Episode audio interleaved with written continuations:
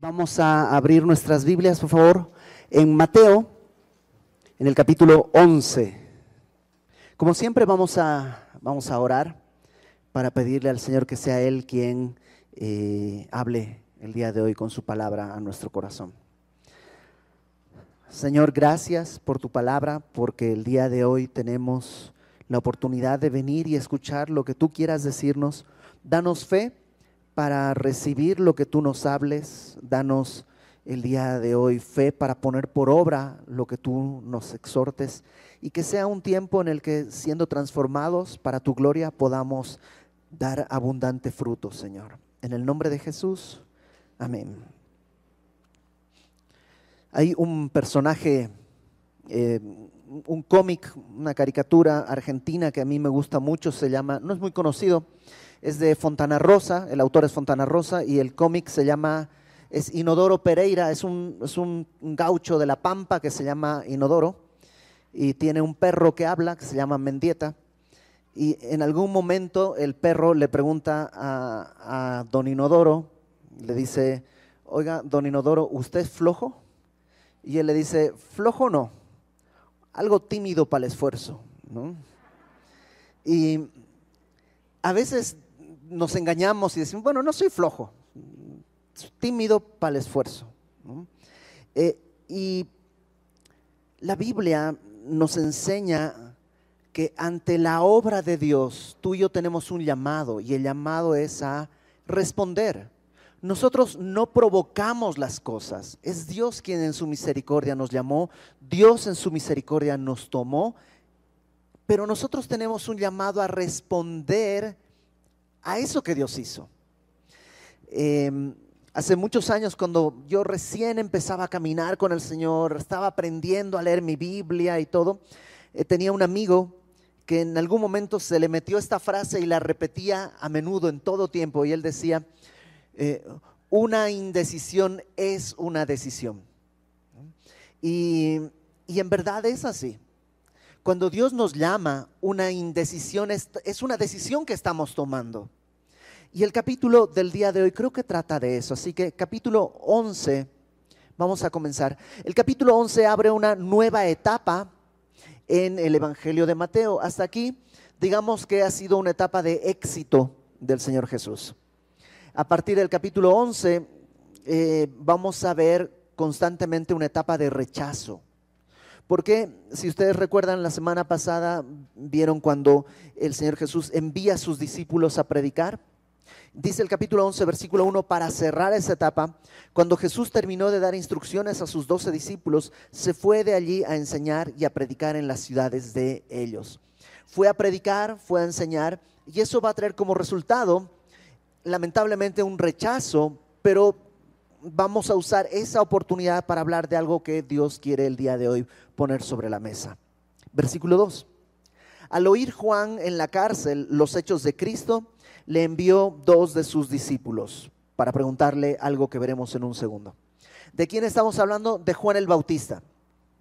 No es Juan su discípulo, porque pues, Juan con su discípulo está con él, es uno de los que está enviando a predicar, sino Juan el Bautista. Juan el Bautista ya lleva más o menos en este punto un año en la cárcel, ya es un buen rato que él ha estado encarcelado. Si tú recuerdas, Juan el Bautista era un hombre, eh, el día de hoy diríamos sin pelos en la lengua, ¿no? es un hombre que hablaba las cosas así de frente. Cuando los religiosos venían, les decía, generación de víboras, ¿quién les enseñó a huir de la ira venidera? Era así muy, pues casi tosco en la palabra.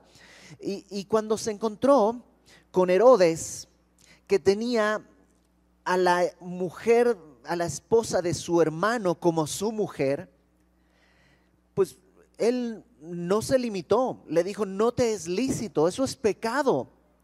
Probablemente otros líderes religiosos no dijeron nada, pues es el tetrarca, ni, ni, modo que nos enemistemos porque podríamos perder privilegios. Pero Juan no tenía pelos en la lengua y Juan le decía, eso que haces está mal, es pecado. Y producto de esas denuncias, Juan el Bautista ahora está en la cárcel.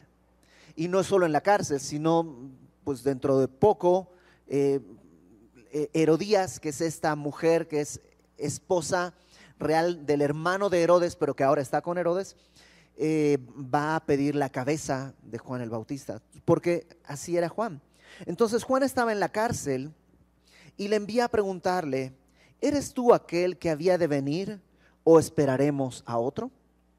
Este pasaje es enigmático porque es Juan el Bautista. Si tú recuerdas de Juan el Bautista, desde el vientre de su madre ya era lleno del Espíritu Santo. Lucas nos narra un momento en el que Juan el Bautista tiene seis meses de gestación, entonces ya la pancita se ve y todo. Y viene María, la mamá del Señor Jesús, viene a visitar a, su prima Elizabeth, que es la mamá de Juan el Bautista, y dice que María está, acaba de estar embarazada, entonces probablemente no se le nota, pero viene a visitar a, su prima y Juan el Bautista, que está de seis meses, dice que brincó. O sea, aún desde el vientre ya reconocía a Jesús. ninguno de los dos había nacido, pero Juan el Bautista ya sabía que ese es Jesús. Entonces, eh, eh, también cuando fue bautizado el Señor Jesús, se acerca y Juan el Bautista dice, no, no, no, tú tienes que bautizarme a mí. ¿Cómo yo te voy a bautizar a ti? El Bautista decía, detrás de mí viene uno que es mayor que yo, que yo no soy digno ni encorvado de desatar su sandalia. ¿Te acuerdas? Eh, él debe crecer, yo debo menguar. Juan el Bautista tenía muy claro quién era el Señor Jesús. De hecho, al salir del agua después del bautizo, ¿te acuerdas qué sucede? El Espíritu Santo baja en forma de paloma. Se escucha una voz del cielo que dice, este es mi Hijo amado, en Él tengo complacencia. Y Juan el Bautista es mismo, Él da testimonio, esto está en el Evangelio de Juan, que él dice que el que lo envió a bautizar le dijo, cuando veas descender el Espíritu Santo sobre él, ese es. Entonces Juan el Bautista, ¿cómo puede tener dudas? ¿Por qué le pregunta, oye, ¿eres tú el que, el que estábamos esperando o viene alguien más? Y al respecto, los, los eruditos, la gente que estudia la Biblia, eh, se dividen sobre todo en dos grandes corrientes. Una que dicen, pues sí, con todo eso, Juan el Bautista dudó. Y eso nos muestra cuán frágil puede ser nuestra fe. Y por la experiencia mía, por lo menos, yo sé que es posible. Yo he visto muchas cosas, he estado presente en muchos momentos, he visto gente, he visto matrimonios restaurarse, he visto ladrones arrepentirse, o sea, he visto muchas cosas. Y hay momentos en los que yo mismo pienso, Señor, ¿dónde estás? Un año de cárcel para Juan el Bautista tal vez hizo un hueco en su alma y en su ánimo. Probablemente Juan el Bautista pensaba, ok, ya lo anuncié, es el Mesías, claramente es el Mesías.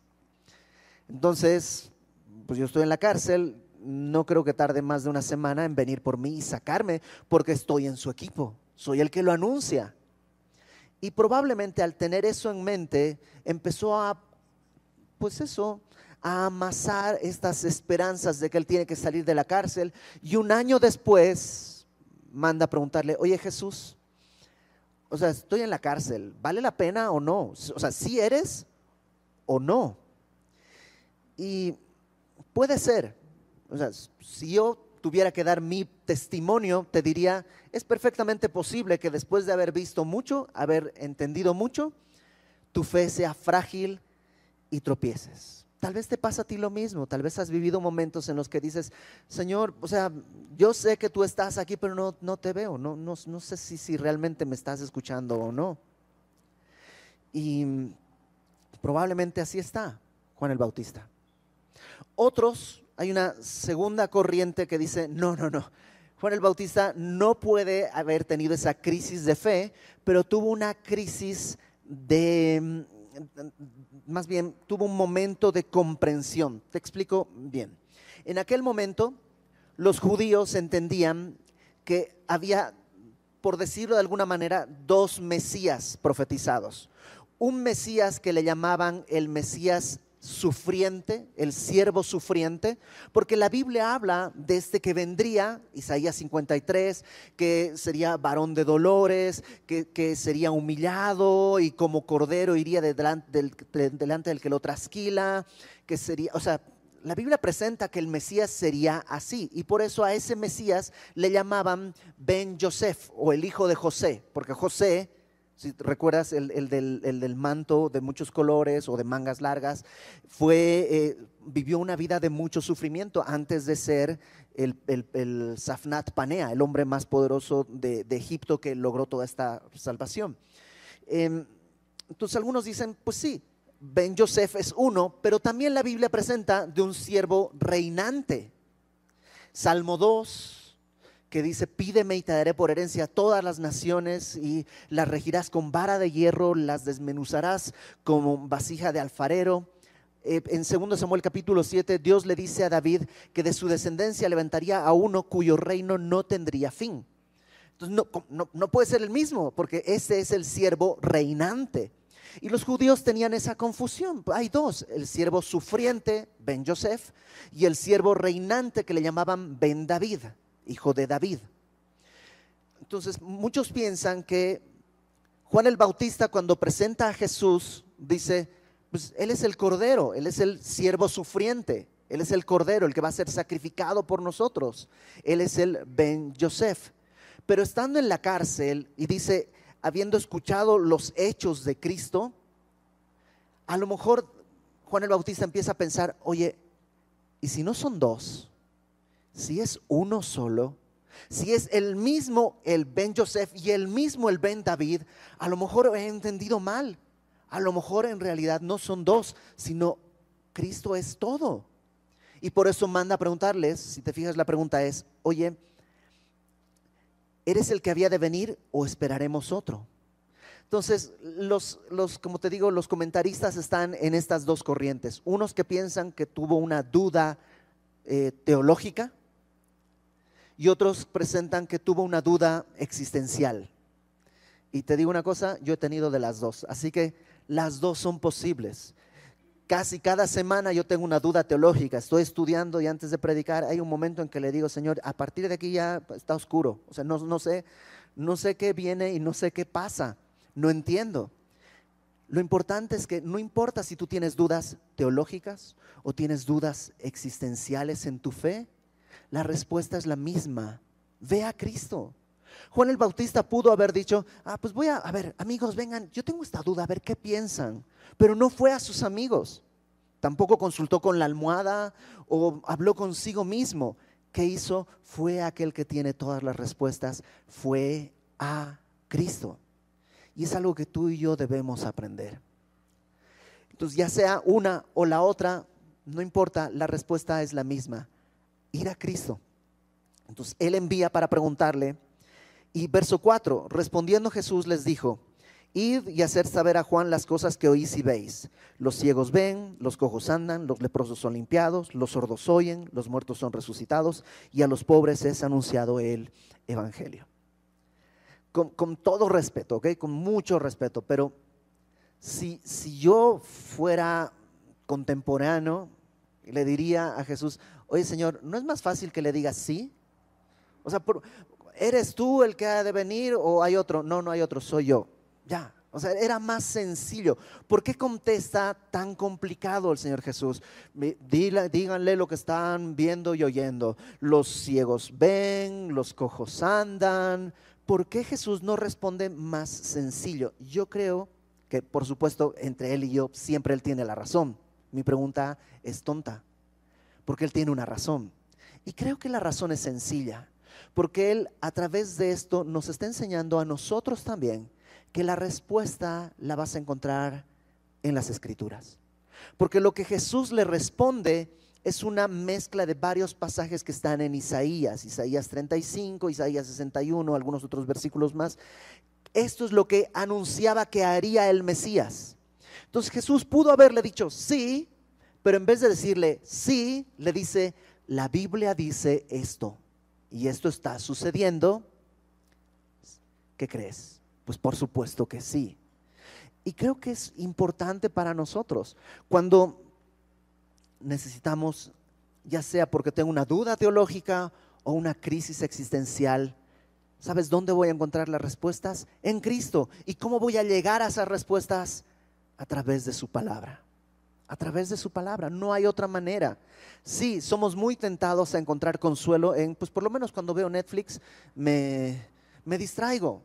Ajá, pero eso no alivia necesitas ir a su palabra. Hace, hace ya muchos años, más de, ¿qué será? Unos 17, 18 años, y todavía estaba soltero y eh, vivía solo. Mi familia, yo no soy de México, yo soy de Bolivia y pues vivía solo, no tengo familiares, no tengo gente de mi familia acá. Y en ese momento tampoco tenía amigos. Todos mis amigos de un día para otro se borraron, me dejaron de hablar. Entonces estaba absolutamente solo y en una crisis de depresión terrible. Eh, me levantaba para ir a trabajar solamente pues así arrastrándome, me sentía muy mal. Y sabía que Dios estaba ahí. Entonces abría mi Biblia y leía y todo, pero hubo un momento en que toqué fondo y me levanté, puse mi Biblia ahí sobre la cama, porque además vivía en un cuartito chiquito, todo era cama, ¿no? Cama y, piso, ¿no?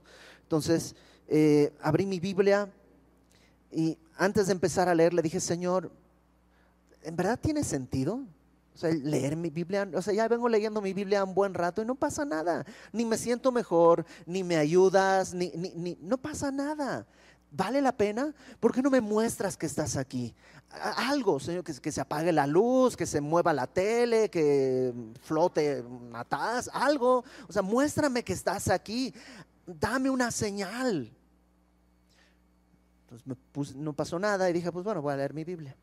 Agarré mi Biblia y el pasaje que me tocaba leer, porque vamos en orden, el pasaje que me tocaba leer decía Jesús, esta generación maligna y perversa demanda una señal y no le será dada sino la señal del profeta Jonás, que así como Jonás estuvo en el, en el vientre del pez tres días y tres noches, el Hijo del Hombre estará en el seno de la tierra tres días y tres noches, ¿no?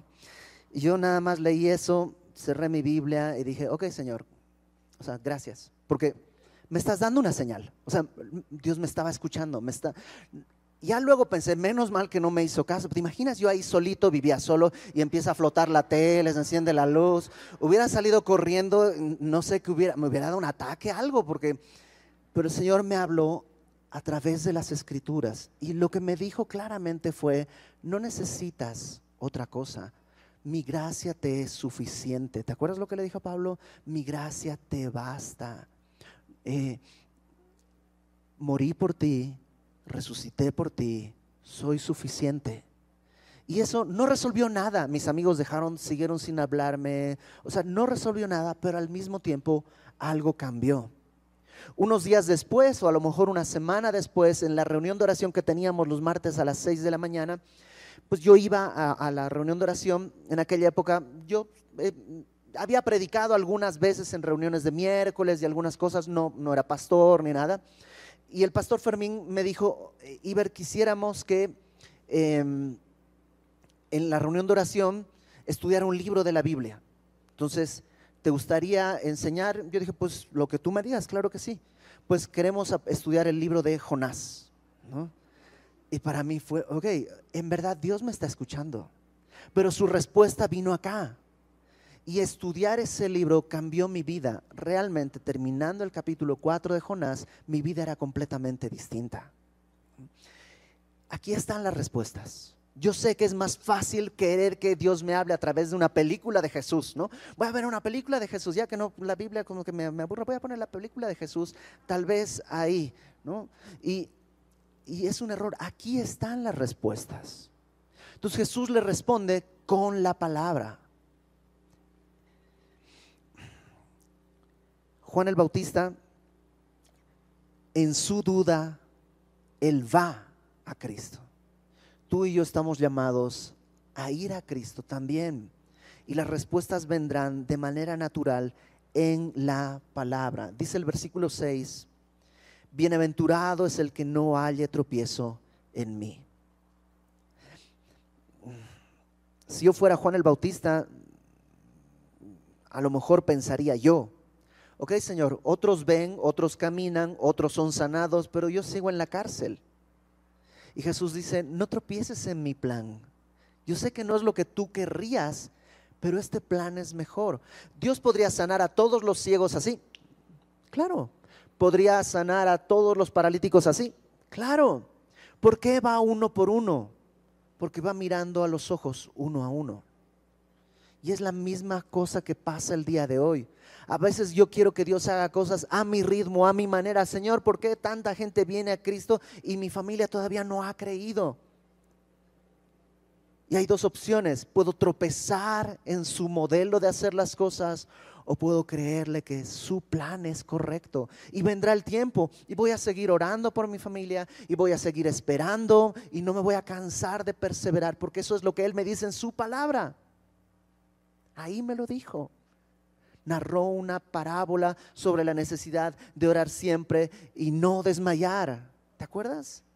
una viuda que va con un rey injusto. Entonces, o vas a él o tropiezas con esto. Juan el Bautista creo que nos pone un gran ejemplo sobre lo que va a desarrollarse el resto del texto. Él respondió correctamente yendo a Cristo. Verso 7. Mientras ellos se iban, los mensajeros que habían ido a preguntar ya se iban, comenzó Jesús a decir de Juan a la gente, esto no lo escuchó Juan, o sea, esto realmente se lo dijeron eh, probablemente cuando llegó al cielo, un ángel le dijo, ¿quieres saber qué dijo Jesús cuando ya se fueron los mensajeros? Porque Juan no lo va a escuchar, no lo, no, lo escuchó, pero Jesús habló ahora a, a los demás acerca de Juan y les dice, ¿Qué salisteis a ver al desierto? ¿Una caña sacudida por el viento? Eh, Juan vivió en el desierto, ¿te acuerdas que él vivía en el desierto? Tenía una ropa de camello, tenía, comía em, langostas, pero no langostas de estas del mar con mantequilla y que son caras, sino como chapulines, son insectos. comía miel silvestre, que, no es miel de abeja, sino es como de, resina de árboles, eso es lo que comía. Y dice, ¿qué salieron a ver al desierto? Una caña sacudida por el viento. Una caña es como un junco que está ahí en el, en el río y que el viento lo va moviendo de un lado a otro y según el viento se inclina. Y dice, ¿así era Juan el Bautista? No, Juan el Bautista era derecho, rígido, de una sola pieza. Por eso está en la cárcel, porque él no está dispuesto a torcerse según las circunstancias. Él era derecho. Y Jesús pregunta, ¿qué fueron a ver? una caña que se sacude así? La respuesta sería no, no era eso. Luego pregunta, ¿o qué salisteis a ver? ¿A un hombre cubierto de vestiduras delicadas? He aquí los que llevan vestiduras delicadas en las casas de los reyes están. ¿Lo vieron eh, de lujo con su traje nuevo y todo eso? ¿O lo vieron con su traje de profeta? Porque él no estaba eh, transando con el gobierno para tener su negocio, ¿Cuántos vieron a Herodes con la esposa de su hermano y no dijeron nada? Todos los líderes religiosos, porque no les conviene. Reciben de él beneficios, pero Juan el Bautista no. Él va derecho, él no está buscando un beneficio. Y luego dice, verso 9, ¿pero qué salisteis a ver? ¿A un profeta? Y él dice, sí, os digo, y más que un profeta. O sea, Jesús exalta a Juan el Bautista. Por eso yo en lo personal me inclino a pensar de estas dos alternativas que te dije que pues Jesús no está regañándole, por tanto creo que no tuvo una duda en su fe Juan el Bautista, sino en verdad estaba comprendiendo algo nuevo. Pero como te digo, eso sí es solo mi opinión y tómalo como eso, una opinión nada más. Es un profeta. ¿Y por qué más que un profeta? Fíjate en el verso 10 porque este es de quien está escrito, he aquí yo envío mi mensajero delante de tu faz, el cual preparará tu camino delante de ti. Lo que hace Jesús es citar Malaquías capítulo 3 versículo 1. Y lo que está diciendo es que Juan el Bautista no solo es alguien, no solo es un profeta que profetiza, sino además es alguien que ha sido profetizado. Acompáñame a Malaquías capítulo 3, por favor. Malaquías está ahí pegadito a Mateo, justo antes de Mateo, es el último libro del Antiguo Testamento. Malaquías capítulo 3, versículo 1. Es Dios el que está hablando y dice, he aquí, yo envío mi mensajero, el cual preparará el camino delante de mí. Y vendrá súbitamente a su templo el Señor, a quien vosotros buscáis, etcétera, etcétera, etcétera lo que el pasaje dice es que Dios está enviando un mensajero delante de él. Ahora, cuando Jesús dice, Él es ese que se profetizaba, lo que está diciendo es que Jesús es Dios, porque va el mensajero delante del Señor. ¿Alguna vez has oído que alguien te haya dicho, Jesús nunca dijo ser Dios? Ahí está. Con toda claridad, al citar este pasaje, está diciendo, Él es el mensajero, yo soy Dios, y Él viene delante de mí. De alguna manera, podemos entender que Juan el Bautista es un profeta del Antiguo Testamento que se metió al Nuevo Testamento. ¿Por qué? Porque a partir de él todo va a ser distinto. De hecho, miren el verso 11. De cierto os digo, entre los que nacen de mujer no se ha levantado otro mayor que Juan el Bautista. ¿Por qué no hay nadie mayor? Porque todos decían, vendrá el Mesías, vendrá el Mesías. Pero Juan el Bautista dice, este es. Él es el Cordero de Dios que quita el pecado del mundo. Él es. Todos anunciaban que vendría, Juan lo vio cumplido. Él es el más grande. ¿Te imaginas? Dice, entre todos los que nacen de mujer, o sea, entre todas las personas comunes y corrientes, no hay nadie mayor que Juan el Bautista. Piensa en Abraham, Moisés, piensa en, en Isaías, en Daniel, en Ezequiel. Y Jesús dice, bueno, Juan el Bautista es mayor. ¿Por qué? Porque a partir de él la historia da un vuelco. Todo antes de Juan el Bautista es la promesa de lo que vendría. A partir de Juan el Bautista es el cumplimiento de lo que Dios había prometido. Él es el lugar donde, digamos, pivotea toda la historia. Él anuncia que Él es el, que Jesús es el Cordero. Pero, fíjate lo que sucede, versículo, eh, ahí en el versículo 11. Pero el más pequeño en el reino de los cielos, mayor es que Él. ¿Cómo? ¿Cómo? Juan, es el Bautista, Juan el Bautista es el más grande de todos, sí. Pero cualquiera de nosotros, vamos a suponer que entre nosotros en este grupo está el cristiano más chafita de todos. ¿ok?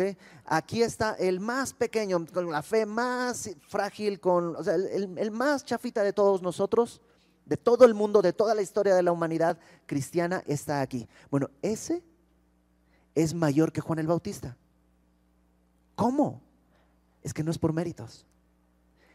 Es mayor porque él ha tenido algo que Juan el Bautista no tuvo.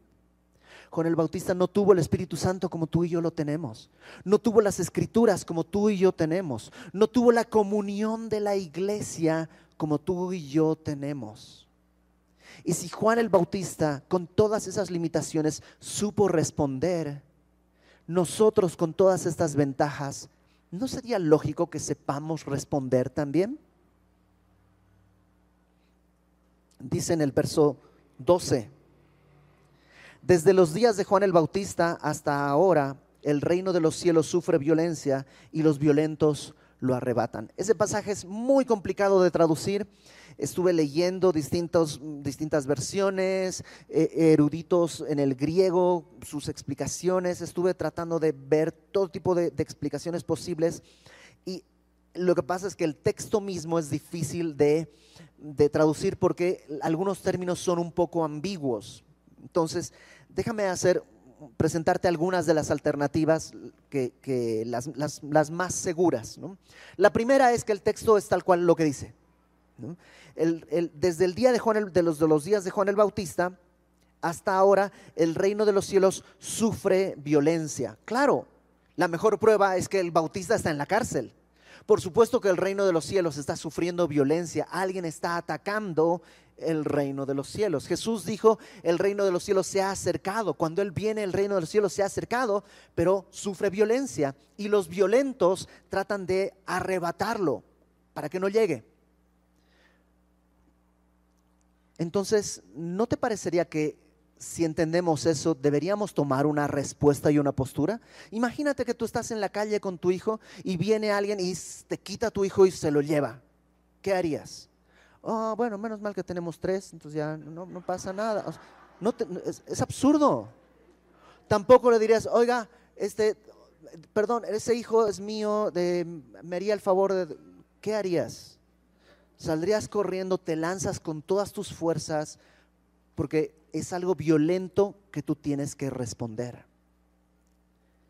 Pero, ¿cuántas veces el reino de los cielos sufre violencia y tú y yo decimos, ah, mira, otra película de estas así que son de triple X y, ya, pues sí, ahí está.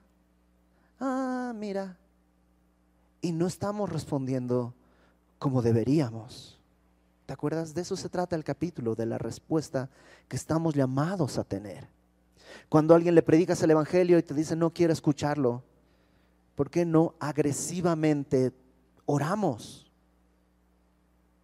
Y vas a tu casa y dices, ok, voy a orar y voy a orar todos los días porque el reino de los cielos sufre violencia y alguien violentamente quiere arrebatarlo. Entonces, esa puede ser la primera lectura de este texto tal cual como dice. Otra lectura toma esta frase de el reino de los cielos sufre violencia con un sentido un poquito distinto y es perfectamente válido porque el griego lo permite.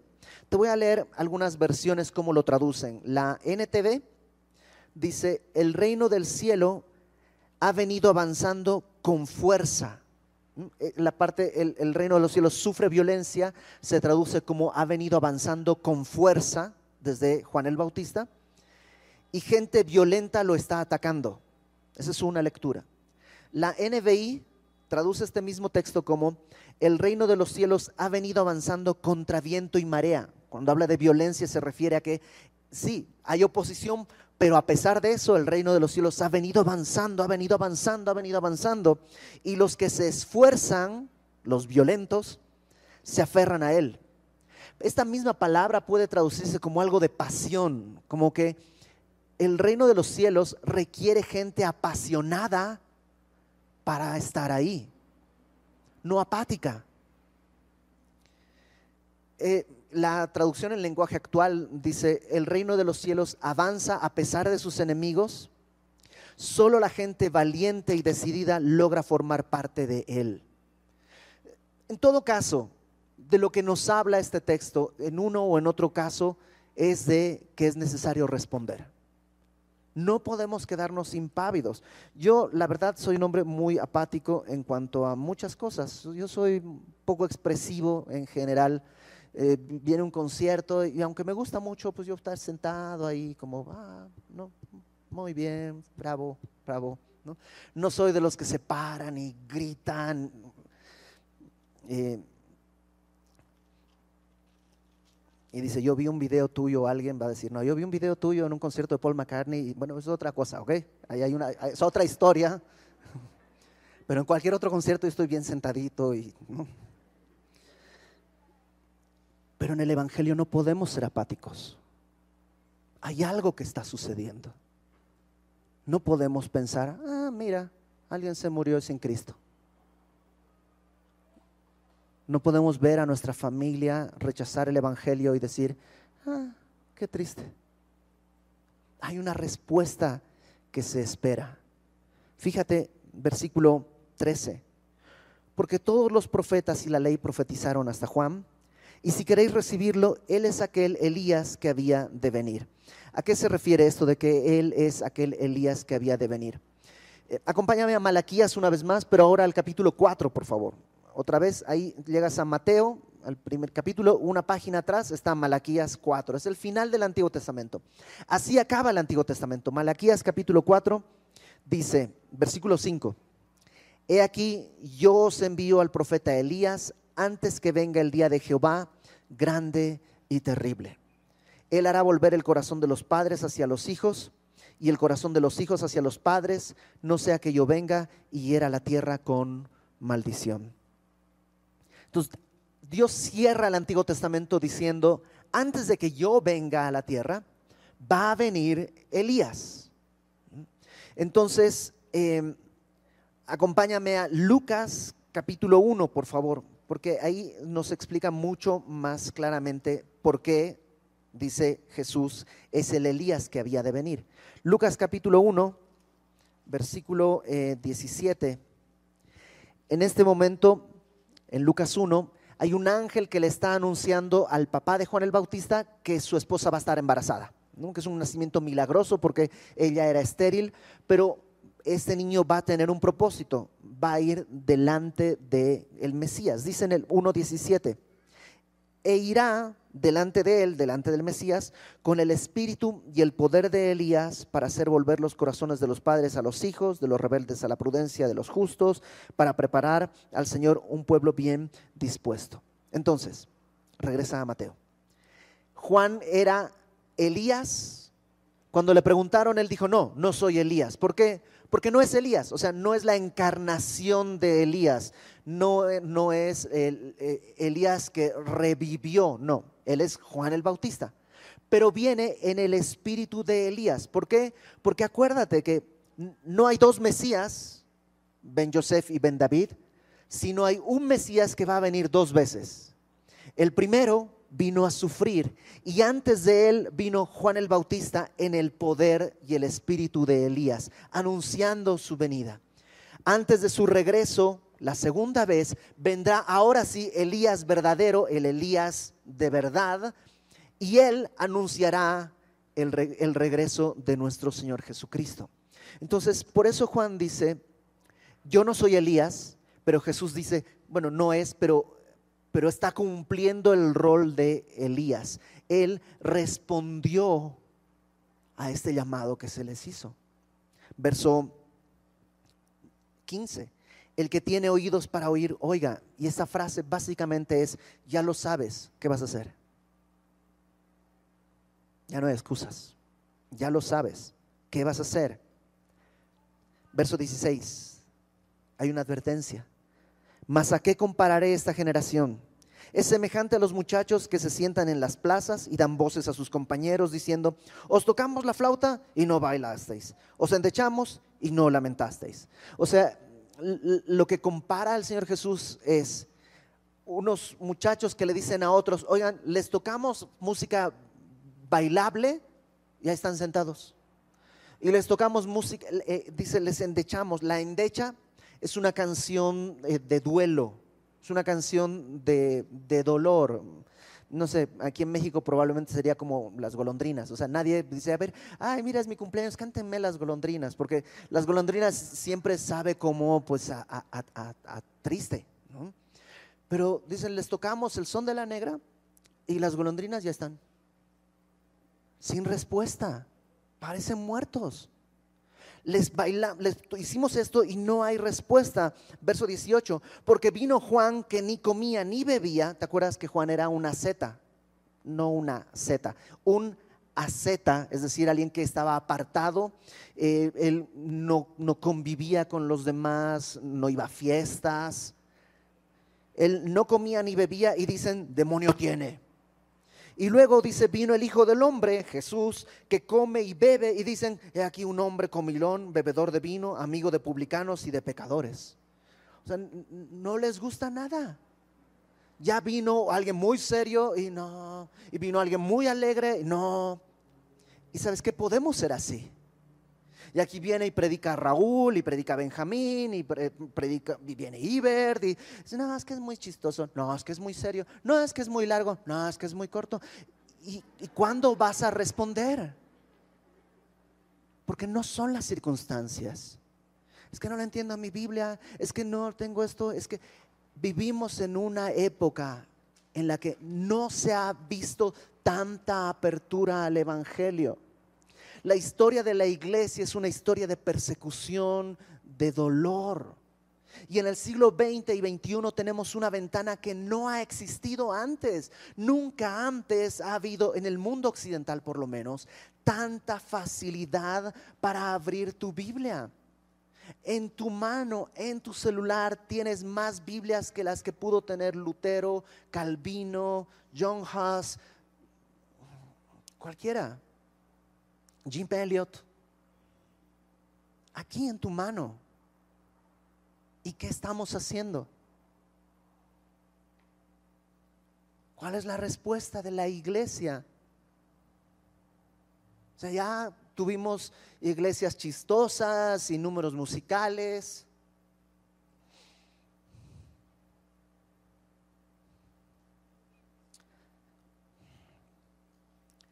Y la gente sigue yendo Dos años de pandemia. 500 mil muertos en México. ¿Cuántos no eran cristianos? Y no sabíamos que venía. No sabíamos que venía. Y muchos se fueron así, ni despedirse. O sea, los metieron eh, al hospital y mañana le iba a predicar. Y ya no hubo mañana. Y el día de hoy tenemos videollamadas, llamadas por celular, WhatsApp. o sea, ¿qué más? ¿Y la iglesia cuándo va a responder? Nosotros, ¿cuándo vamos a responder? Dice al final en el verso 19, la sabiduría es justificada por sus hijos, digamos, las obras son las que al final dicen la verdad, no lo que hablamos, sino por cómo vivimos. A partir del verso 20, el Señor Jesús da una gran advertencia. Entonces comenzó a reconvenir a las ciudades en las cuales había hecho muchos de sus milagros, porque no se habían arrepentido, diciendo, ay de ti Corazín, ay de ti Bethsaida, Corazín y Bethsaida eran dos ciudades, no se sabe mucho dónde estaba Corazín, pero Bethsaida sí estaba junto al río Jordán, pero son ciudades en las que Jesús da testimonio que había hecho muchos milagros ahí, pero no habían respondido. Dice, ay de ti Corazín, ay de ti Bethsaida, porque si en Tiro y en Sidón, dos ciudades fenicias que están en lo que el día de hoy es el Líbano, al norte, gentiles, ahí él no hizo milagros, él no hizo nada. Si en Tiro y en Sidón se hubieran hecho los milagros que han sido hechos en vosotras, tiempo ha que se hubieran arrepentido en silicio y en ceniza. En Ezequiel hay profecías sobre Tiro y de Sidón y cómo van a ser desoladas esas ciudades. Y Jesús dice, sí, si yo hubiera hecho los milagros que hice aquí, los hubiera hecho allá, no hubiera sido necesario que se destruyeran. Estarían el día de hoy en pie. Y en ti, Corazín y Betsaida, ¿cuándo vas a responder? Por tanto, verso 22, os digo que en el día del juicio será más tolerable el castigo para Tiro y para Sidón que para vosotras. Y hay una responsabilidad que Dios pone en cada uno de nosotros. ¿Cuánto has escuchado? ¿Cuántas Biblias tienes?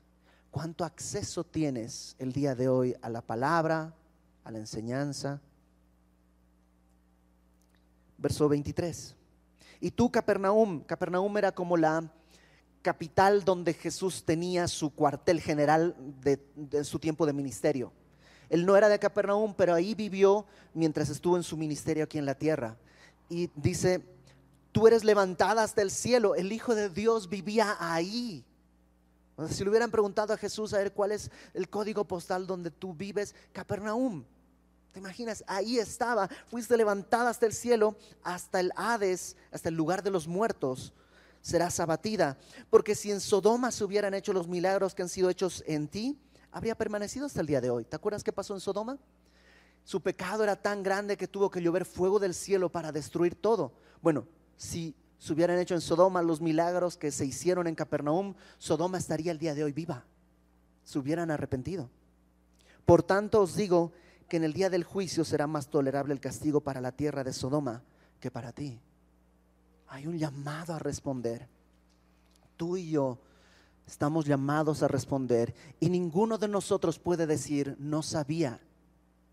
Ahora, no vamos a ver la siguiente porción, eso lo verán la próxima semana, pero sí necesito leerla un poquito porque si no nos vamos a quedar con la idea de que depende de nosotros sí hay una responsabilidad en nosotros, pero fíjate lo que dice a partir del verso 25. Repito, esto lo verán la próxima semana a detalle. Yo solo quiero leerlo. Dice verso 25. En aquel tiempo respondiendo Jesús dijo, te alabo Padre, Señor del cielo y de la tierra, porque escondiste estas cosas de los sabios y de los entendidos y las revelaste a los niños. O sea, no se trata de que tienes que saber entender y ser inteligente y no, Dios si Dios te está hablando ahorita, si estás entendiendo, Dios te lo está revelando.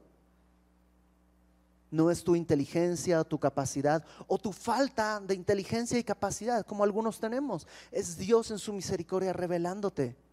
Sí, Tú estás llamado a responder, pero ¿sabes quién inició? Él. Es su gracia. Él quiere invitarte a participar de su obra.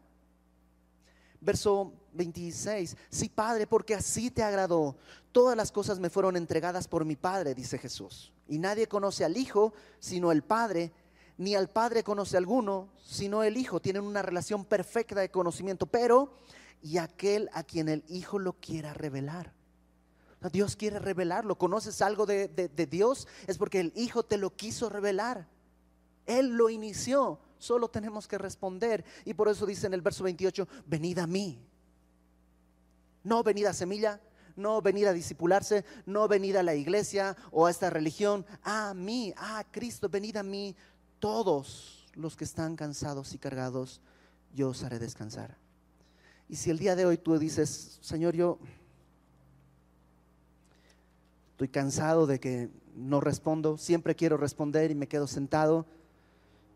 O a lo mejor estás con dudas existenciales en tu fe o dudas teológicas. Ven a Él, responde. Dile, Señor, yo no sé qué hacer. Ven a Cristo. ¿Cómo? Ven a la palabra. Toma tus tiempos de lectura. En Juan 3, 19, Jesús dijo, esta es la condenación. La luz vino al mundo y no dice que los hombres no entendieron la luz. Dice, la luz vino al mundo y los hombres amaron más las tinieblas que la luz. No ames más las tinieblas. Ven a la luz. Ven a la luz. Déjame terminar con esto. Juan el Bautista es un ser, una persona tan grande.